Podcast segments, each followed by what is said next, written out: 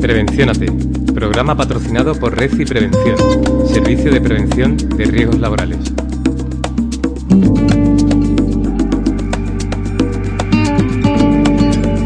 Buenas tardes, bienvenidos a Prevenciónate una semana más. Están escuchando un programa sobre seguridad y salud laboral. Nos escuchan a través de la 107.5 de frecuencia modulada en Radio Guadalquivir. Por delante, tenemos una hora para repasar lo más destacado del mundo de la prevención de riesgos laborales, con entrevistas, con agenda, con actualidad y muchas cosas más. Quien les habla, Manuel Vázquez, le da la bienvenida. En la parte técnica se encuentra Lorenzo Vidal y sin más le presentamos los contenidos que hemos preparado para ustedes esta semana.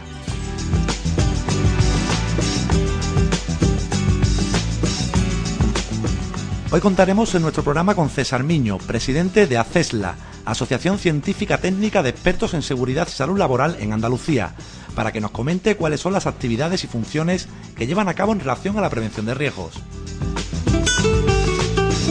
A continuación, analizaremos algunas noticias de actualidad relacionadas con la prevención de riesgos laborales en Andalucía, noticias que directa o indirectamente afectan a trabajadores y empresas. También contaremos en directo con la presencia de Antonio Navarro Jiménez, responsable territorial de Seguridad y Salud Laboral de la Fundación Laboral de la Construcción en Andalucía, para hablar sobre la prevención de riesgos laborales y los trabajadores andaluces en el sector de la construcción. Por último, como todas las semanas, le propondremos algunas actividades, jornadas de formación, congresos y atenderemos consultas técnicas sobre seguridad y salud laboral que nos han llegado a la siguiente dirección de correo electrónico del programa. Recuerden,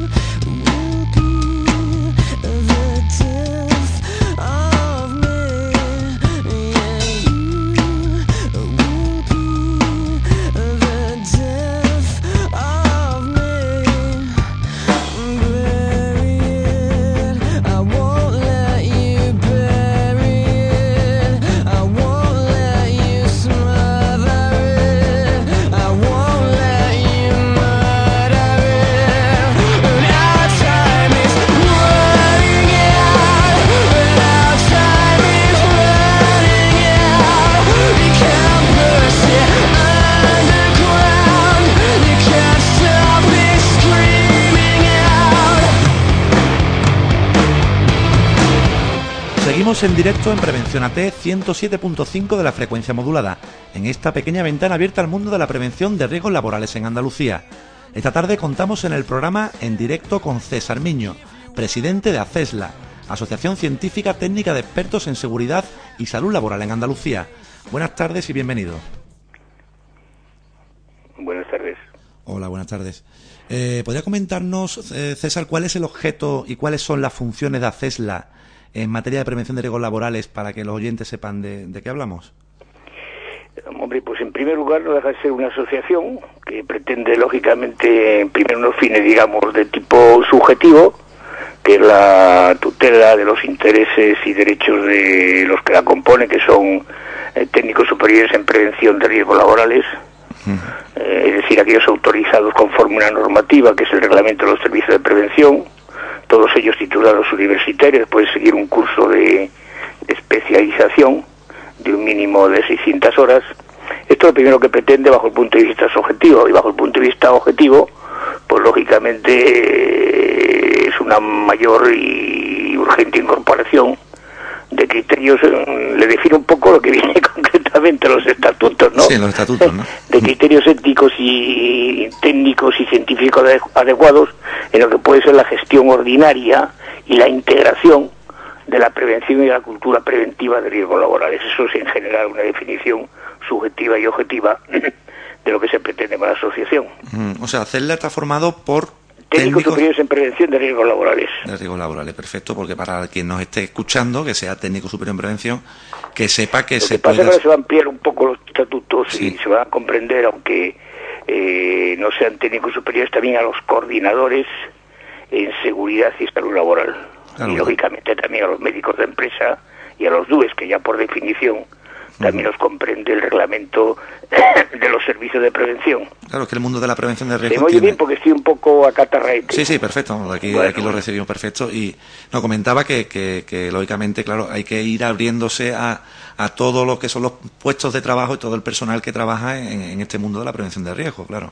Eso es evidente, vamos que hay un detalle que es curioso. Eh, cuando una profesión, porque como tal se tiene que calificarse y titularse, que tiene un número considerable de profesionales que hasta si no da su número por parte de la administración, mm, y una, una profesión que además y precisamente eh, simplemente basta la lectura somerísima de lo que es la normativa preventiva eh, para darse, la, darse cuenta de la importancia que tiene precisamente su función y sus cometidos pues eh, lógicamente lo que se persigue a través de, de estas asociaciones, la formación también de federaciones, la futura constitución de un colegio profesional es que resaltar la trascendencia e importancia precisamente de, la profesión de la que estamos hablando.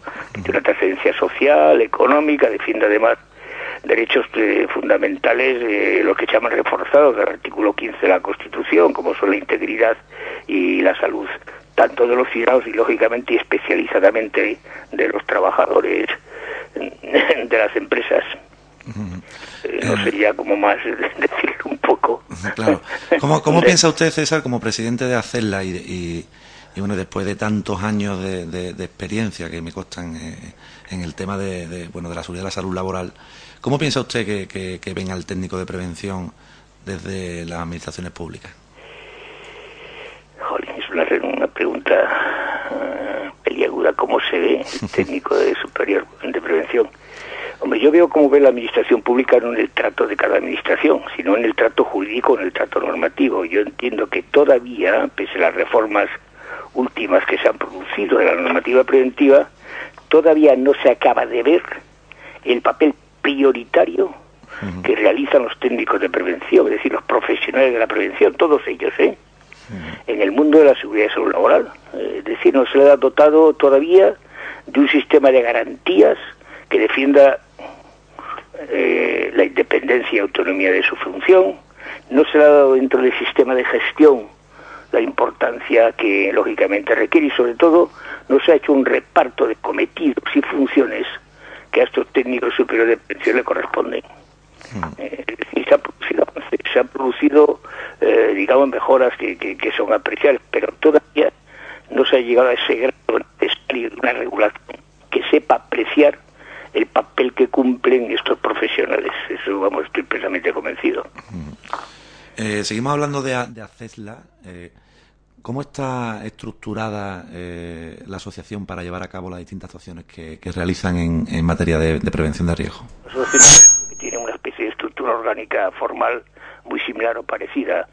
Eh, la junta directiva que todas tienen, evidentemente, los vocales, digamos, o los cargos de responsabilidad de, dentro de ella, pero sobre todo yo destacaría que hacerla pues puede ser, si yo destacaría alguna cosa es la formación de una serie de, de, comisiones dentro de esa junta directiva que precisamente se dedican a, al examen y estudio de todas singularidades o especialidades que se presentan en el marco de la seguridad y salud laboral. Estas comisiones que están presididas por los vocales de esa junta directiva son los que analizan problemas, proponen soluciones, etcétera, etcétera. Es decir, lo que se ha pretendido es que era un grupo dentro de la junta directiva, un grupo especializado que dé respuesta adecuada a los distintos problemas de, la seguridad y salud laboral, que la verdad que son muchísimos.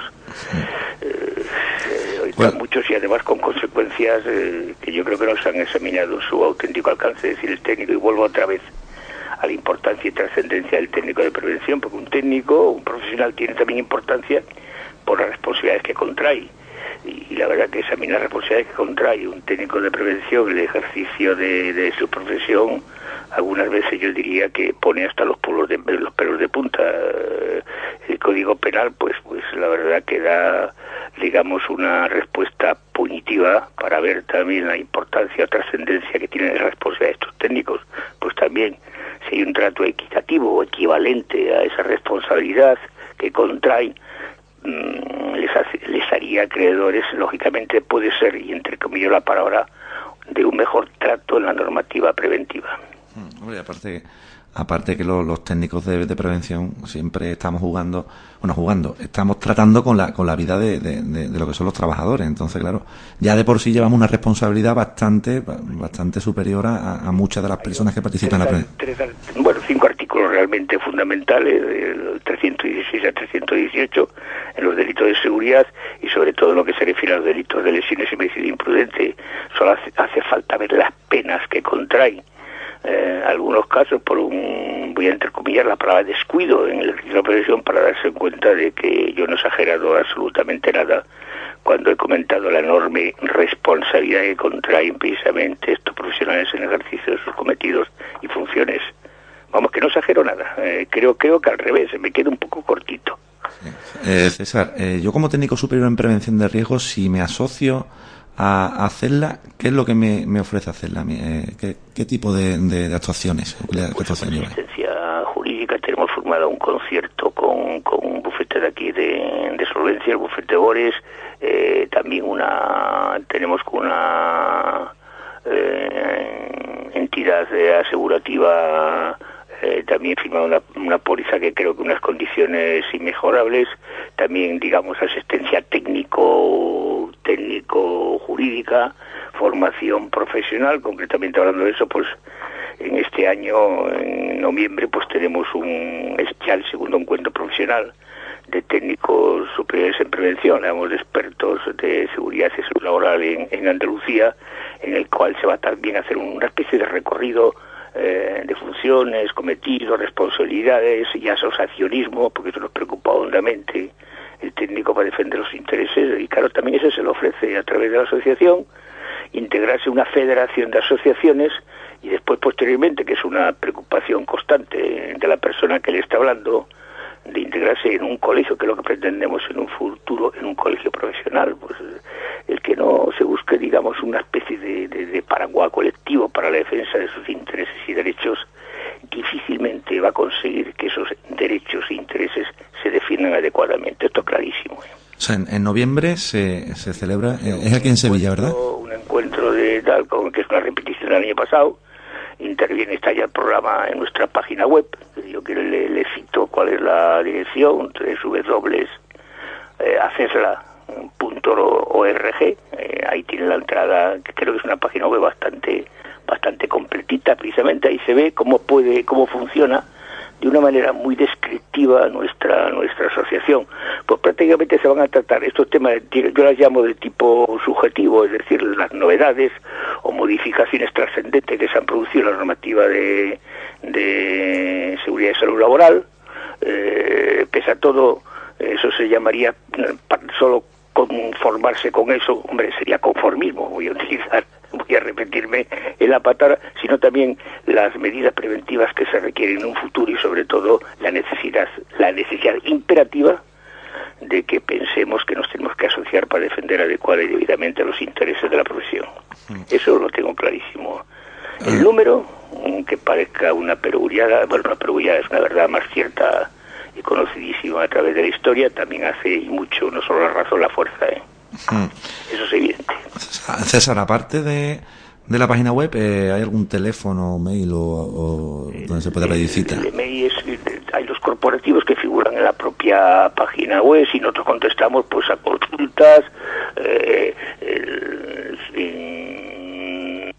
preocupaciones, tenemos también una, una lógicamente, digamos, una ventana abierta a las posibilidades de ocupación y de empleo, noticias, etcétera, etcétera. Prácticamente todo aquello que tiene, a mi juicio, eh, insisto, parece que es una especie de, de ejercicio propagandístico, pero es verdad, todo aquello que puede interesar a los técnicos de, de, de prevención está presente eh, literariamente, está la palabra y gráficamente en la, en la página web que le hablo.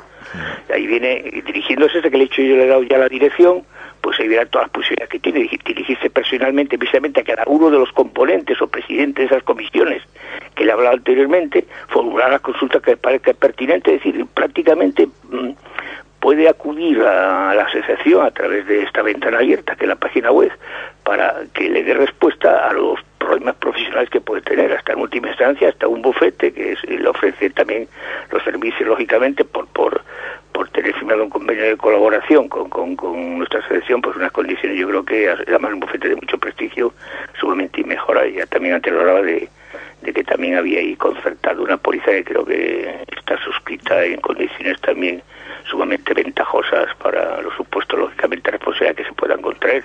Yo creo que la oferta de servicios es,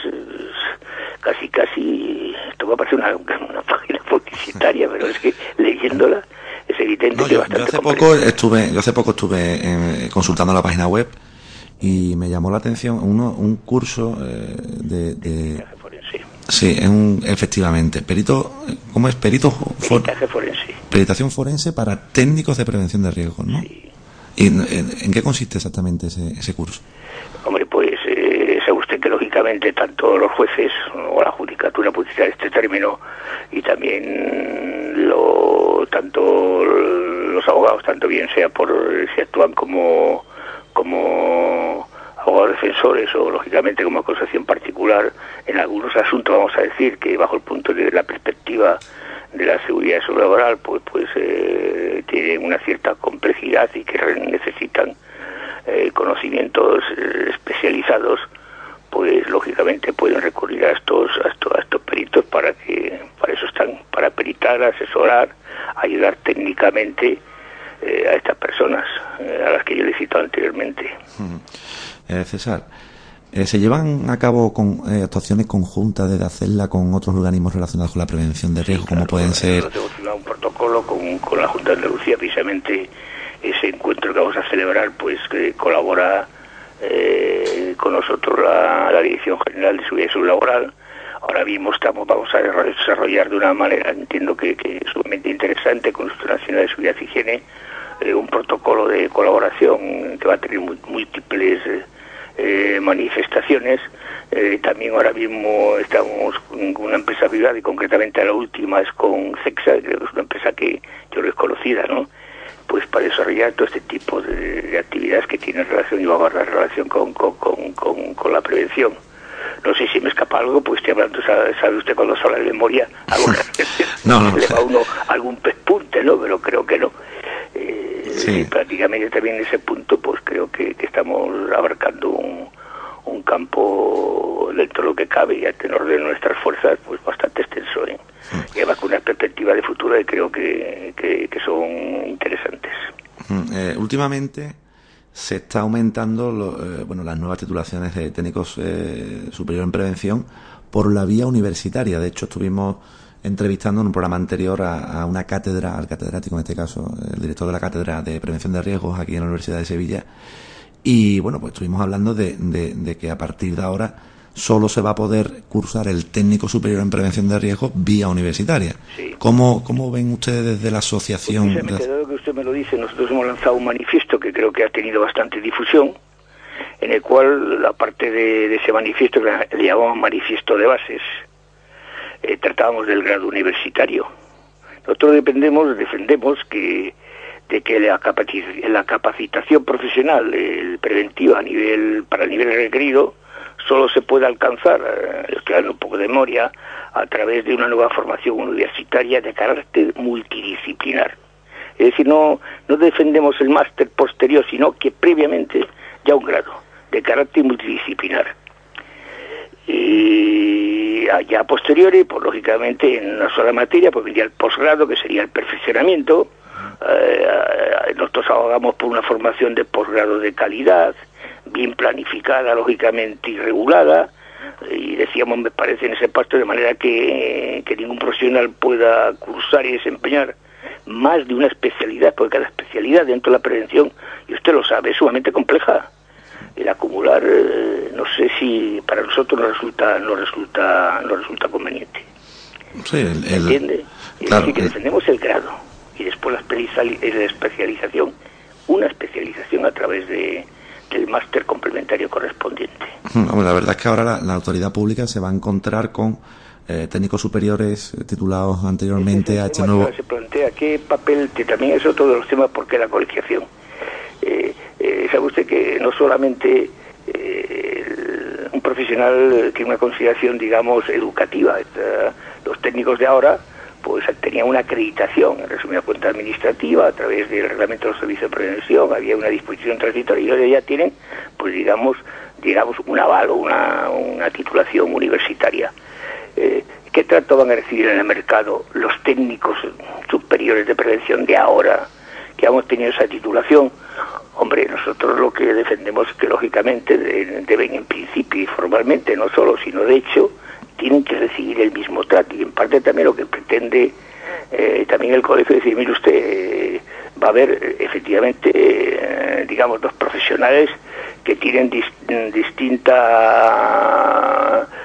capacitación, no capacitación distinta, sino que se ha, traído, se ha hecho esa formación a través de distintas instituciones.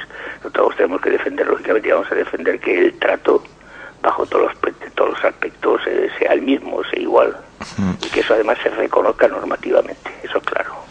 Bueno, entramos ahora quizá en uno de los temas más, más peleagudos, el Colegio Profesional para los Técnicos Superiores de Prevención de Riesgos Laborales. Yo sé de, primera mano que en Valencia, en la comunidad valenciana, ya se ha puesto, ya se ha puesto en marcha una iniciativa. Eh, en Andalucía, ¿en qué punto estamos, César? mire usted, el, el encuentro del año pasado, precisamente una de mesas redondas, que intervenía el director general que de la Dirección General que es competente en esta materia trató específicamente del Colegio de Prevención, que ahora en un momento muy sumamente peculiar. ¿Por qué? Porque eh, a finales a usted de, diciembre del año pasado, pues la directiva famosa de servicios tenía que, etcétera, etcétera, tener su regulación ante lo que se ha llamado ahora la famosa ley ómnibus, después de la, la paraguas que también se llamó, tal, pues en un momento a lo mejor pues un poco eh, adelantado, a lo mejor no sé si algo prematuro, que, no lo creo. Ahora, ¿y qué consideración o por esta eh, eh, aplicación directiva de servicio a través de la ómnibus quiere decir que es una norma restrictiva del nacimiento de futuros colegios? Eso es lo que me pretende preguntar. Hmm. O si el colegio sigue siendo un instrumento, si sigue siendo un instrumento del COVID, tampoco veo que la ley Univos, que ya digo aplica eh, la directiva de servicios, suponga en principio una restricción de la creación de futuros colegios. No lo veo. Lo que... Por lo tanto, sigue abierto esa posibilidad. Me habla usted del Colegio de Valencia. En el Colegio de Valencia se produce, cuando se aprueba la ley, porque sabe usted que la regulación eh, es propia eh, o específica, la creación del colegio, no la regulación de los colegios de las comunidades autónomas. En Valencia es curioso que se produce una votación en el Parlamento valenciano eh, y en ella pues casi casi se produce un voto unánime de, de todos los parlamentarios, porque de 76 diputados, 73 eh, PSOE y PP, Partido Popular, pues apoyan la creación de ese colegio valenciano. Hombre, también eh, eh, eso tiene una cierta significación. Pues he dicho, pues, usted ha nacido este colegio, se ha constituido, se ha creado a través casi, casi, digamos, de un voto raspado, pues no fue así. Votaron en contra tres, tres de, mínimos esos partidos regionalistas que hay en la comunidad valenciana que nadie prácticamente conoce, pero el PP y el PSOE votaron y apoyaron la creación de ese colegio. Hombre, eso eh, puede tener una cierta significación, ¿no? Creo yo. Bueno, se puede tomar como, como un primer paso. Lo, que sí es cierto que aquí en Andalucía primero habría que llevar eh, por la vía parlamentaria eh, el, tema este. Segundo hay que esperar. Es que estamos en un momento un poco de impas. Por eso también, eh, decir, la creación de la federación pues tiene una cierta objetivo, vamos a llamarle racional. Hmm. además va a trascender, digamos, el marco regional andaluz porque tiene un cierto objetivo racional, porque lo que se pretende mientras eh, se dicta, sobre todo no se aprueba una ley en la cual va, un real decreto ley que va a listar eh, cuáles son los colegios que lógicamente tienen que seguir funcionando, voy a utilizar este término, eh, en la vida profesional española, pues lo que se va a aprender durante ese impasse, ese tiempo, pues es crear una conciencia de tipo colectivo para que se motive, lógicamente, motive un apoyo también colectivo, sentido y solidario a la construcción futura de ese colegio. Yo eh, soy, sinceramente, no digo sumamente optimista, porque estas cosas no puede ser sumamente optimista, pero optimista de que esa creación de ese colegio sea en el futuro una feliz realidad, de verdad, me lo digo de verdad. Hmm, lo siento. Yo, yo, también lo espero, pero creo que, creo que es necesario, creo que es necesario. Sí. Hmm, eh, ya por último, quería hacer una última preguntita. Eh, últimamente los últimos cambios normativos que ha habido en, en, materia de prevención de riesgo, eh, a mí personalmente me ha dado la impresión de que cada vez se va dando más eh, posibilidades de autocontrol en la prevención de riesgo a los empresarios, mm, sin una supervisión directa tanto de un servicio de prevención como de la autoridad la autoridad pública. No sé cómo veis en la asociación, me refiero en concreto al cambio normativo de que ahora... Si usted se está refiriendo al Real Decreto, me parece 337 barra 2010, Correcto. el que reforma la ley de prevención de riesgo laboral, precisamente respecto a los servicios de prevención, Correcto, que son pieza angular dentro del sistema. Y ahora se aumenta de, de, 6 a 50. Y cuando que se aumenta las posibilidades de intervención de, de, los empresarios, en tanto y cuando también se le concede una cierta relevancia y se, eh, en cierto modo, se suaviza la exigencia eh, eh, de, no digo responsabilidades, de obligaciones a las pequeñas o a las medianas empresas, depende que calificativo médico haya, pues puede ser que parece ser, pero es que eso va en el margen de la directiva de, de la directiva Marconi. Fíjese usted bien, ahí presentado un recurso en el cual considera que hay dos artículos, el 30 y el 31 de la ley de prevención, eh, que no se adaptan a, la normativa europea. ¿Por qué? Porque dicen que el principal responsable de la prevención es el empresario y solo cuando no pueda, estoy vulgarizando un poco la exposición. No, no, perfecto, para que la gente lo entienda. Sí, No, no, autónomamente no puede hacer, es cuando solo, por lo tanto, defiende el carácter excepcional, podrá recurrir a estos servicios de prevención, estas entidades especializadas que son titulares de los servicios de prevención ajenos. Pues seguir presentando un recurso ante la Unión Europea, que tenga éxito o no tenga éxito, no lo sé, pero está presentado. Eh, ¿Qué es bueno, qué es malo? Yo pretendo, yo primero esa disposición que le he hablado todavía requiere una serie de desarrollos que hay que ver. ¿eh? eh verá usted que quedan muchas cosas condicionadas. Eh, también puede ser que sea una disposición posibilista, vale el término, visto también la situación económica en la que entramos, es decir, eh, un poco aprovechando la situación, pues también lógicamente, de cierta manera, pues favoreciendo un cierto posibilismo económico en la aplicación de la prevención sin traicionar los fines fundamentales. Pero yo no quiero juzgarla muy mucho hasta que no sepa el desarrollo. Perfecto. ¿Me entiendes? Es que es conveniente ver cómo... Cómo, se va desarrollando. y si, muchas cosas pendientes, ¿eh? Bueno, pues don César Miño, presidente de ACERLA, Asociación Científica Técnica de Expertos en Seguridad y Salud Laboral en Andalucía. Eh, encantado de haber contado con su presencia en el programa. Esperemos que no sea la última vez. Ya muchos prevencionistas le van a tener como referencia. tan frecuente como ustedes quieran, como es natural. ¿eh? Y muchísimas gracias por haber contado con mi opinión, ¿vale? Eh, pues a usted por haber participado. Muchas gracias.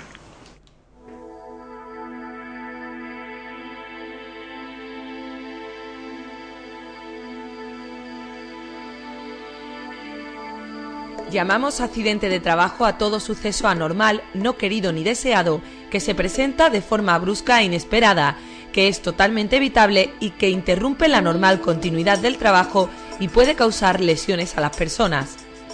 Dentro de esta definición se incluyen los accidentes ocurridos durante el trayecto de ida o de vuelta del trabajo, también llamados in itinere, y aquellos que ocurren durante el desempeño efectivo del trabajo, en la jornada laboral. Los accidentes laborales pueden ser producidos por causas técnicas, como fallos en las máquinas o en los equipos, o por causas humanas, como son aquellos actos de los trabajadores trabajadoras que por falta de información, formación, atención e interés producen directamente efectos dañinos sobre su salud o la de algunos de sus compañeros. Todos los accidentes de trabajo, ya sean leves, graves o mortales, ocasionan un coste para la empresa y también para el trabajador, además de costes de atención sanitaria e indemnizaciones públicas y privadas. Un trabajador accidentado debe ser atendido en la mutua de su empresa, aunque si reviste especial gravedad debe ser atendido a la mayor brevedad en un centro de salud público. Todo accidente, cause baja o no, debe comunicarse a la autoridad laboral a través del sistema Delta antes de cinco días hábiles, si bien cuando es grave o mortal se debe realizar antes de 24 horas.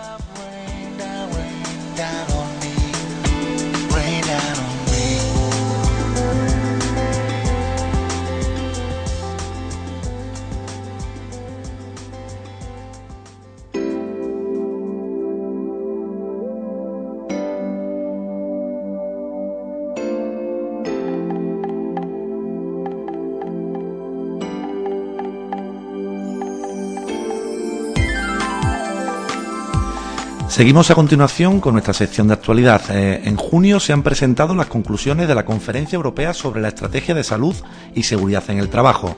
Estos que enumero a continuación son algunos de los objetivos establecidos para España. Primero, garantizar la correcta aplicación de la normativa vigente. En España en concreto se deberá hacer especial hincapié en apoyar a las pymes en la aplicación de esta legislación. Un segundo objetivo, establecer criterios de calidad para los servicios de prevención. Para España, favorecer el cumplimiento de la normativa en pymes y microempresas. En cuarto lugar, fomentar el desarrollo de las estrategias nacionales. En nuestro país se deberá prestar una atención reforzada a la vigilancia de la salud. Como quinto objetivo, fomentar cambios de comportamiento para mejorar la salud. Aquí en España se deberá implicar a los medios de comunicación en la divulgación de la información relativa a la prevención de riesgos laborales, Pueden obtener más información en la página web del Instituto Nacional de Seguridad y Higiene del Trabajo, www.insht.es.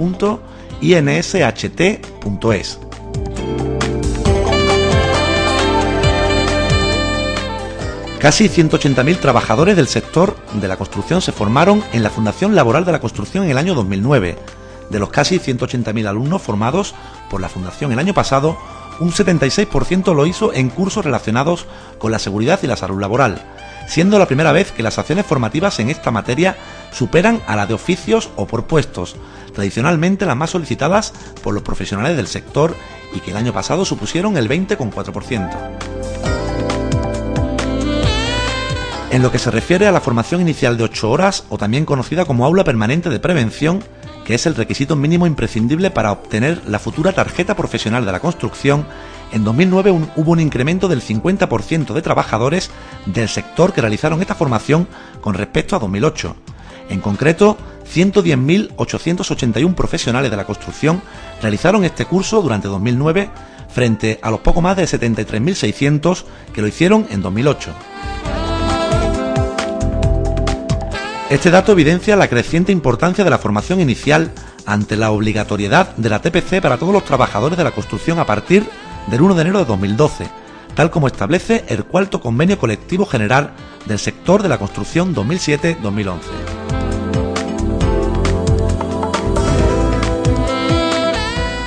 Por último, le comentamos que se abre el plazo para un curso de prevención de riesgos laborales específico para el sector de agricultura en la localidad onubense de Chucena. El ayuntamiento de Chucena ha abierto el plazo para realizar este curso en el ámbito solo y exclusivamente de la agricultura, el curso tendrá 25 plazas y será impartido por la Fundación Andaluza Fondo de Formación y Empleo. Esta jornada formativa estará promovida por la Consejería de Empleo de la Junta de Andalucía. En estos momentos no hay fecha fijada para el, inicio del curso, ya que el consistorio se encuentra en la fase de captación de alumnos. Pueden informarse en el siguiente teléfono 959 424 277.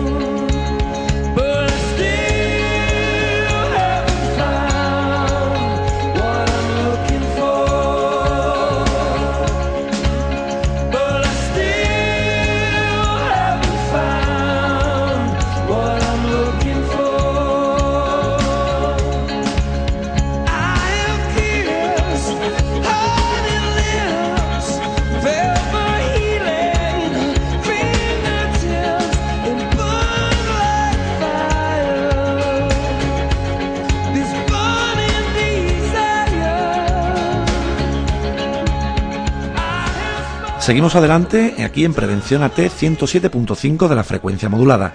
Hoy contamos en directo también con Antonio Navarro Jiménez, responsable de prevención de la Fundación Laboral de la Construcción en Sevilla. Buenas tardes, Antonio. Hola, buenas tardes. Bueno, pues para que nuestros oyentes nos ubiquen, ¿cómo podríamos explicarle qué es la Fundación Laboral de la, de la Construcción? Pues mira, Lorenzo, en el año 92 los empresarios y los sindicatos del sector de la construcción se pusieron de acuerdo en una serie de, objetivos en los que coincidían para mejorar la, profesionalidad y, la calidad del trabajo del sector, que eran en que había que fomentar y mejorar la formación en general de los trabajadores. En segundo lugar, que había un problema tremendo con la seguridad en el trabajo. Y entonces había que mejorar los niveles de, seguridad y salud en, la construcción. Y en tercer lugar que había que mejorar también eh, algunos aspectos de lo que es el, empleo, la, relación laboral en el, sector. Entonces, pues a pesar de que había muchas veces, tú sabes que hay, hay intereses contrapuestos entre empresarios y trabajadores, sin embargo, en estas cosas sí coincidían y se pusieron de acuerdo en que en poner en marcha un organismo paritario en el que mandan las dos partes, los empresarios y los sindicatos, con estos fines que te acabo de, mencionar. Y eso es en definitiva la Fundación Laboral de la Construcción. Perfecto. Si, si uno echa un, vistazo rápido eh, a la página web de la, de la Fundación Laboral de la Construcción, llama la atención la cantidad eh, grande de iniciativas que tenéis para prevención de riesgos laborales. Lo quiero preguntar en concreto ahora mismo por una que se llama Línea Televisión. ¿Qué es lo que, ¿En qué consiste esta, esta actividad? Pues mira, eh, se, enmarca, se encuadra en una, en una iniciativa que se llama Línea Prevención, en la que hay diversos servicios, ¿no? Desde, desde un teléfono gratuito, pues el típico 900 pero sinceramente, aunque acabo de decir típico, no es el típico. Me aseguro y puedo asegurar a, los oyentes que este número 900 para ayudar de forma instantánea a los trabajadores, a los técnicos, a los empresarios en prevención de riesgos en construcción funciona. Invito a que, bueno, que se haga la prueba, es el 920 30 20. Bueno, eso está marcado dentro de Línea de Prevención, que es una de estas páginas web en la que hay muchos servicios, entre ellos esto de la línea telefónica, también hay un servicio de, solicitud de información a través de la propia página vía electrónica. Eh, ahí hay un, un sitio donde mm, se, se encuentra toda la información de siniestralidad de forma instantánea en base a los datos oficiales del Ministerio, pero con un tratamiento específico que hemos hecho para dar un buen buen servicio a los técnicos y a, las empresas. Y ahí mismo pues también podemos encontrar esto que menciona, que en línea, línea dentro de línea prevención es un canal de televisión especializado en, eh, prevención de riesgos en construcción. Echábamos en falta, porque como bien he dicho antes, eh, uno de nuestros grandes eh, líneas de formación trabajador general, la formación del sector, pero en particular y muy fundamentalmente en prevención, echamos en falta pues, eh, algo audiovisuales que de manera pues pues que se viera, que se tocara, que se pues a los trabajadores se les fuera explicando y de forma pues amena para que los cursos de formación se utilizaran pues todo lo que son las medidas de seguridad fundamentalmente que hay en una en una obra lo que puede un pequeño sobre medidas de emergencia sobre primer auxilio sobre un andamio sobre las redes sobre y entonces esa es la iniciativa y eso es lo que se pretende no un sitio donde tú puedes para un tema concreto buscar un vídeo sobre esa materia en prevención y construcción. Entramos ahora, Antonio, con, con, bueno, el tema, el tema de la formación obligatoria en el sector de la construcción que marca el cuarto convenio general. ¿Qué deben saber las empresas de construcción o del metal que directamente les afecte este convenio? Es decir, ¿qué formación es la que tienen que tener obligatoriamente sus trabajadores? Pues mira, el convenio, el cuarto convenio de, construcción que entró en vigor en septiembre de 2007, eh, prevé, exige que los trabajadores tienen que tener una formación inicial común para todos de ocho horas de duración y después una formación específica para cada puesto de trabajo o para cada oficio que suele estar en 20 horas de, de duración. Por tanto sería un primer ciclo de 8 horas de duración y un segundo ciclo, un segundo curso de 20 ya de las medidas preventivas y de los riesgos en la tarea o en el edificio en concreto que tenga cada uno de esos trabajadores, puede ser la sus 20 horas de bachillería, el acusado sus 20 horas de cofrado, el pintor 20 horas de pintura, etcétera,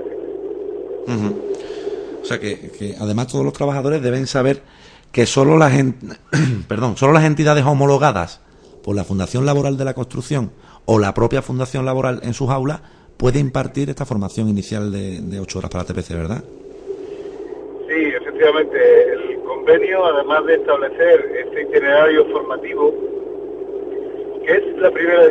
Sí, aprovecho para, para decir que el sector de la construcción, yo creo que en muchos aspectos ha estado siempre en la avanzadilla de la, de la prevención de riesgos, precisamente porque es un sector muy castigado, también es un sector en el que se ha trabajado mucho en este, en este tema. Entonces, es el primer sector en el que se, se han puesto de acuerdo las partes del convenio para establecer el itinerario formativo obligatorio para los trabajadores de ese sector. Porque la ley de prevención lo que requiere y exige una formación, mm, pero que, no concreta, ¿no? La, dice que la formación, la necesaria y adecuada al puesto de trabajo. Pero esa formación adecuada y necesaria, ¿cómo se concreta? ¿En qué número de horas? ¿Con qué contenidos, no?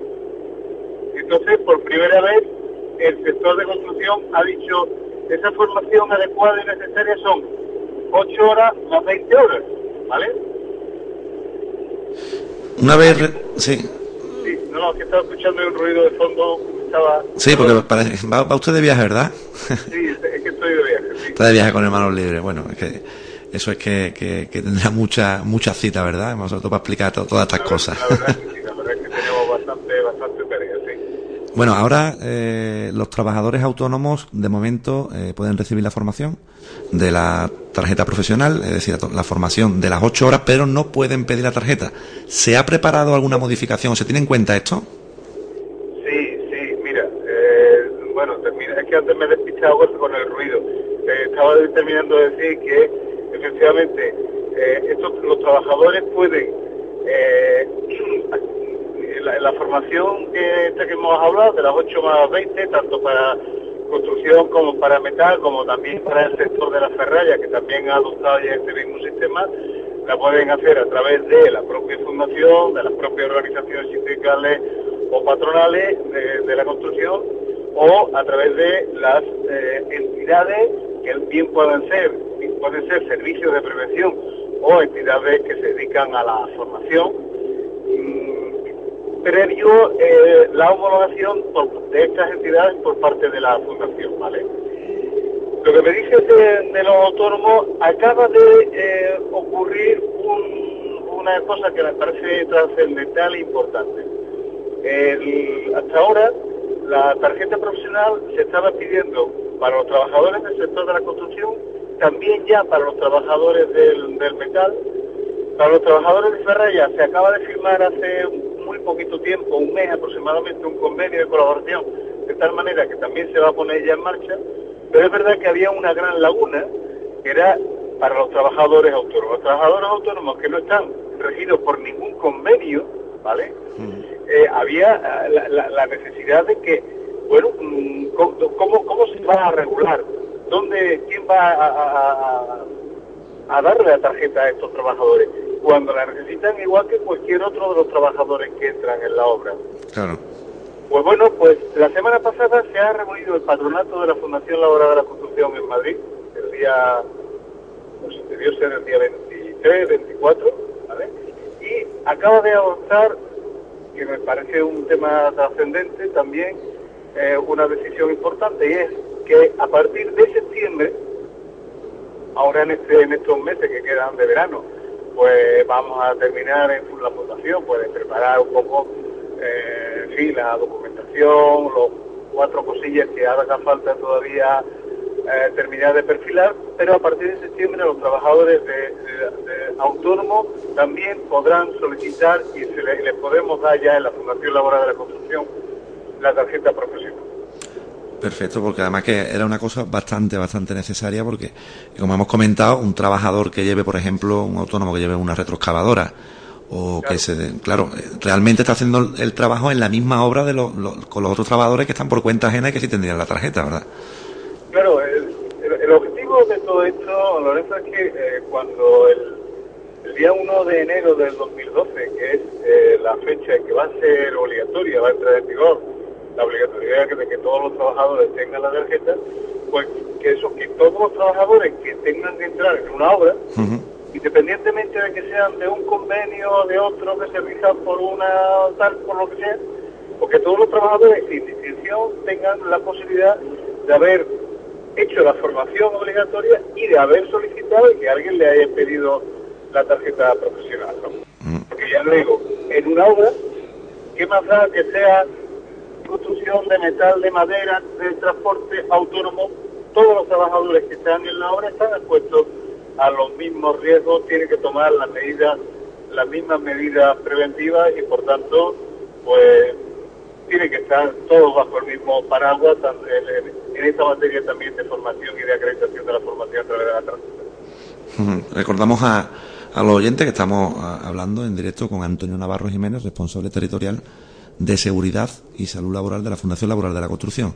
Por último, Antonio, hoy queremos eh, comentar en el programa que comienza, hoy 29 de, junio, comienza la implantación de la jornada continuada como marca el convenio de construcción. ¿En qué consiste y hasta cuándo va a estar, va a estar efectiva esta jornada? La jornada reducida o continuada en construcción significa pues hacer algunos de los principios de, que, la ley marca en materia de prevención de riesgos laborales, que es, por ejemplo, pues adaptar el trabajo a, la persona, bueno, pues de eso se trata, por ejemplo, Es decir, se trata de que en, nuestro, en nuestra tierra, donde a partir de las de mediodía, en pleno verano, es insufrible estar en la, en la calle, estar sometido a las temperaturas tan extremas que, padecemos, sobre todo a partir ya de ahora, de estos, próximos días, ya en el mes de julio, pues se trata de mm, pasar de la jornada que normalmente se hace en construcción, que suele ser, suele ser de 8 de la mañana a 2 de la tarde y después de 3 a 6 de la tarde, eso, en el mejor de los casos, cuando no haya eh, eh, horas extras y tal, pues a la jornada eh, reducida que empieza a las 7 de la mañana para acabar a las 2 y media de, la tarde. En, en, Sevilla empieza hoy y va a estar vigente pues durante todo el mes de julio y hasta el final de agosto. ¿Eh? Ahora mismo la verdad es que no te sé decir exactamente qué día de agosto es, Lorenzo, no lo sé con, con toda precisión porque ya digo, estoy en el viaje y no, no sé exactamente el dato. Pero bueno, prácticamente eh, casi casi dos meses ya de, jornada reducida se ha conseguido que en el sector, en Sevilla, porque eso sí que se regula en cada una de las provincias, porque está claro que en Huelva pues no hay la misma temperatura que en Sevilla que en Córdoba y en Jaén pues las condiciones también son distintas. Entonces tradicionalmente ese, ese, mm, eso se ha conveniado en cada una de las provincias pues atendiendo a sus peculiaridades distintas. Bueno, pues eh, Antonio Navarro Jiménez, eh, como hemos comentado, responsable territorial de seguridad y salud laboral de la Fundación Laboral de la Construcción, muchas gracias por, por haber estado con nosotros en Prevencionate y bueno, pues esperamos que pronto volvamos a encontrarnos por, por estos micrófonos para comentar la actualidad, de, en este caso, del sector de la construcción. Gracias, Lorenzo. Un saludo a ti y a tus oyentes. Muchas gracias.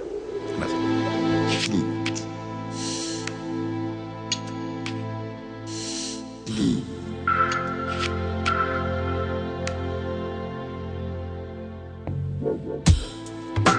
Los delegados de prevención son los representantes de los trabajadores con funciones específicas en materia de prevención de riesgos en el trabajo. Los delegados de prevención serán designados por y entre los representantes de los trabajadores, según queda recogido en la Ley 31-1995 de Prevención de Riesgos Laborales.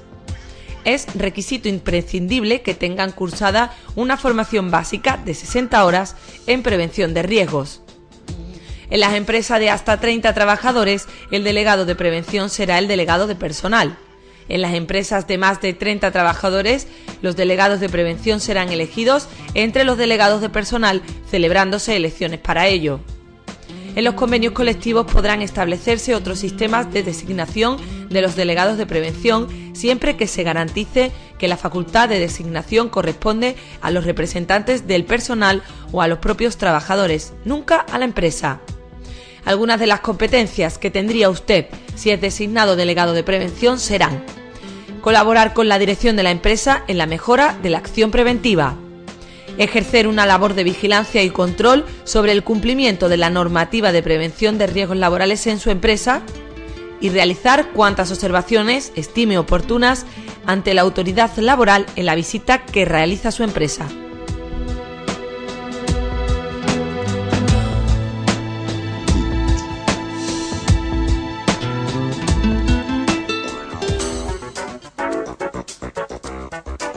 Bueno, ya estamos llegando al final de este espacio dedicado a la seguridad y a la salud laboral. Ahora queremos informarle de algunos eventos formativos o actividades que le pueden ser útil con relación a la prevención de riesgos laborales. Se han convocado una jornada sobre competitividad y seguridad titulada Los intangibles de la prevención. Esta jornada, organizada por la Confederación de Empresarios de Sevilla, abordará aspectos relacionados con la normativa y ayudas para las pymes sevillanas así como aspectos relativos a la gestión de costes del accidente de trabajo. Se celebrarán en el Salón de Actos de la Confederación de Empresarios de Andalucía en la calle Arquímedes número 2, Isla de la Cartuja, Sevilla, mañana 30 de junio. Para más información anoten www.csevilla.es. Por otro lado, pasamos a informarles, como cada semana, del teléfono gratuito de la Junta de Andalucía en materia de prevención de riesgos laborales, de la Consejería de Empleo, en el cual podemos formular consultas, solicitar información, etc. A continuación se lo detallamos. 900 85 12 12. También pueden poner un email a lineaprevención.cem@juntadeandalucía.es. Por último, el aula móvil de salud laboral de Comisiones Obreras Andalucía continúa su recorrido por toda Andalucía con el objetivo de informar, formar y sensibilizar a la población andaluza, sobre todo a los representantes de los trabajadores. Del 28 al 30 de junio están en la provincia de Almería. Prevenciónate, programa patrocinado por Red y Prevención, Servicio de Prevención de Riesgos Laborales. Bueno, queridos oyentes, hasta aquí el programa de hoy. Supongo que habrán notado la falta de, la voz de Angustia, nuestra colaboradora. Ha tenido un pequeño accidente doméstico, que ha sido poco, afortunadamente ha sido muy poco. Esperamos que se recupere para la próxima semana. Le mandamos un beso desde aquí. Volveremos la semana que viene en Prevención AT, ya saben, seguridad y salud laboral al alcance de todos y de todas.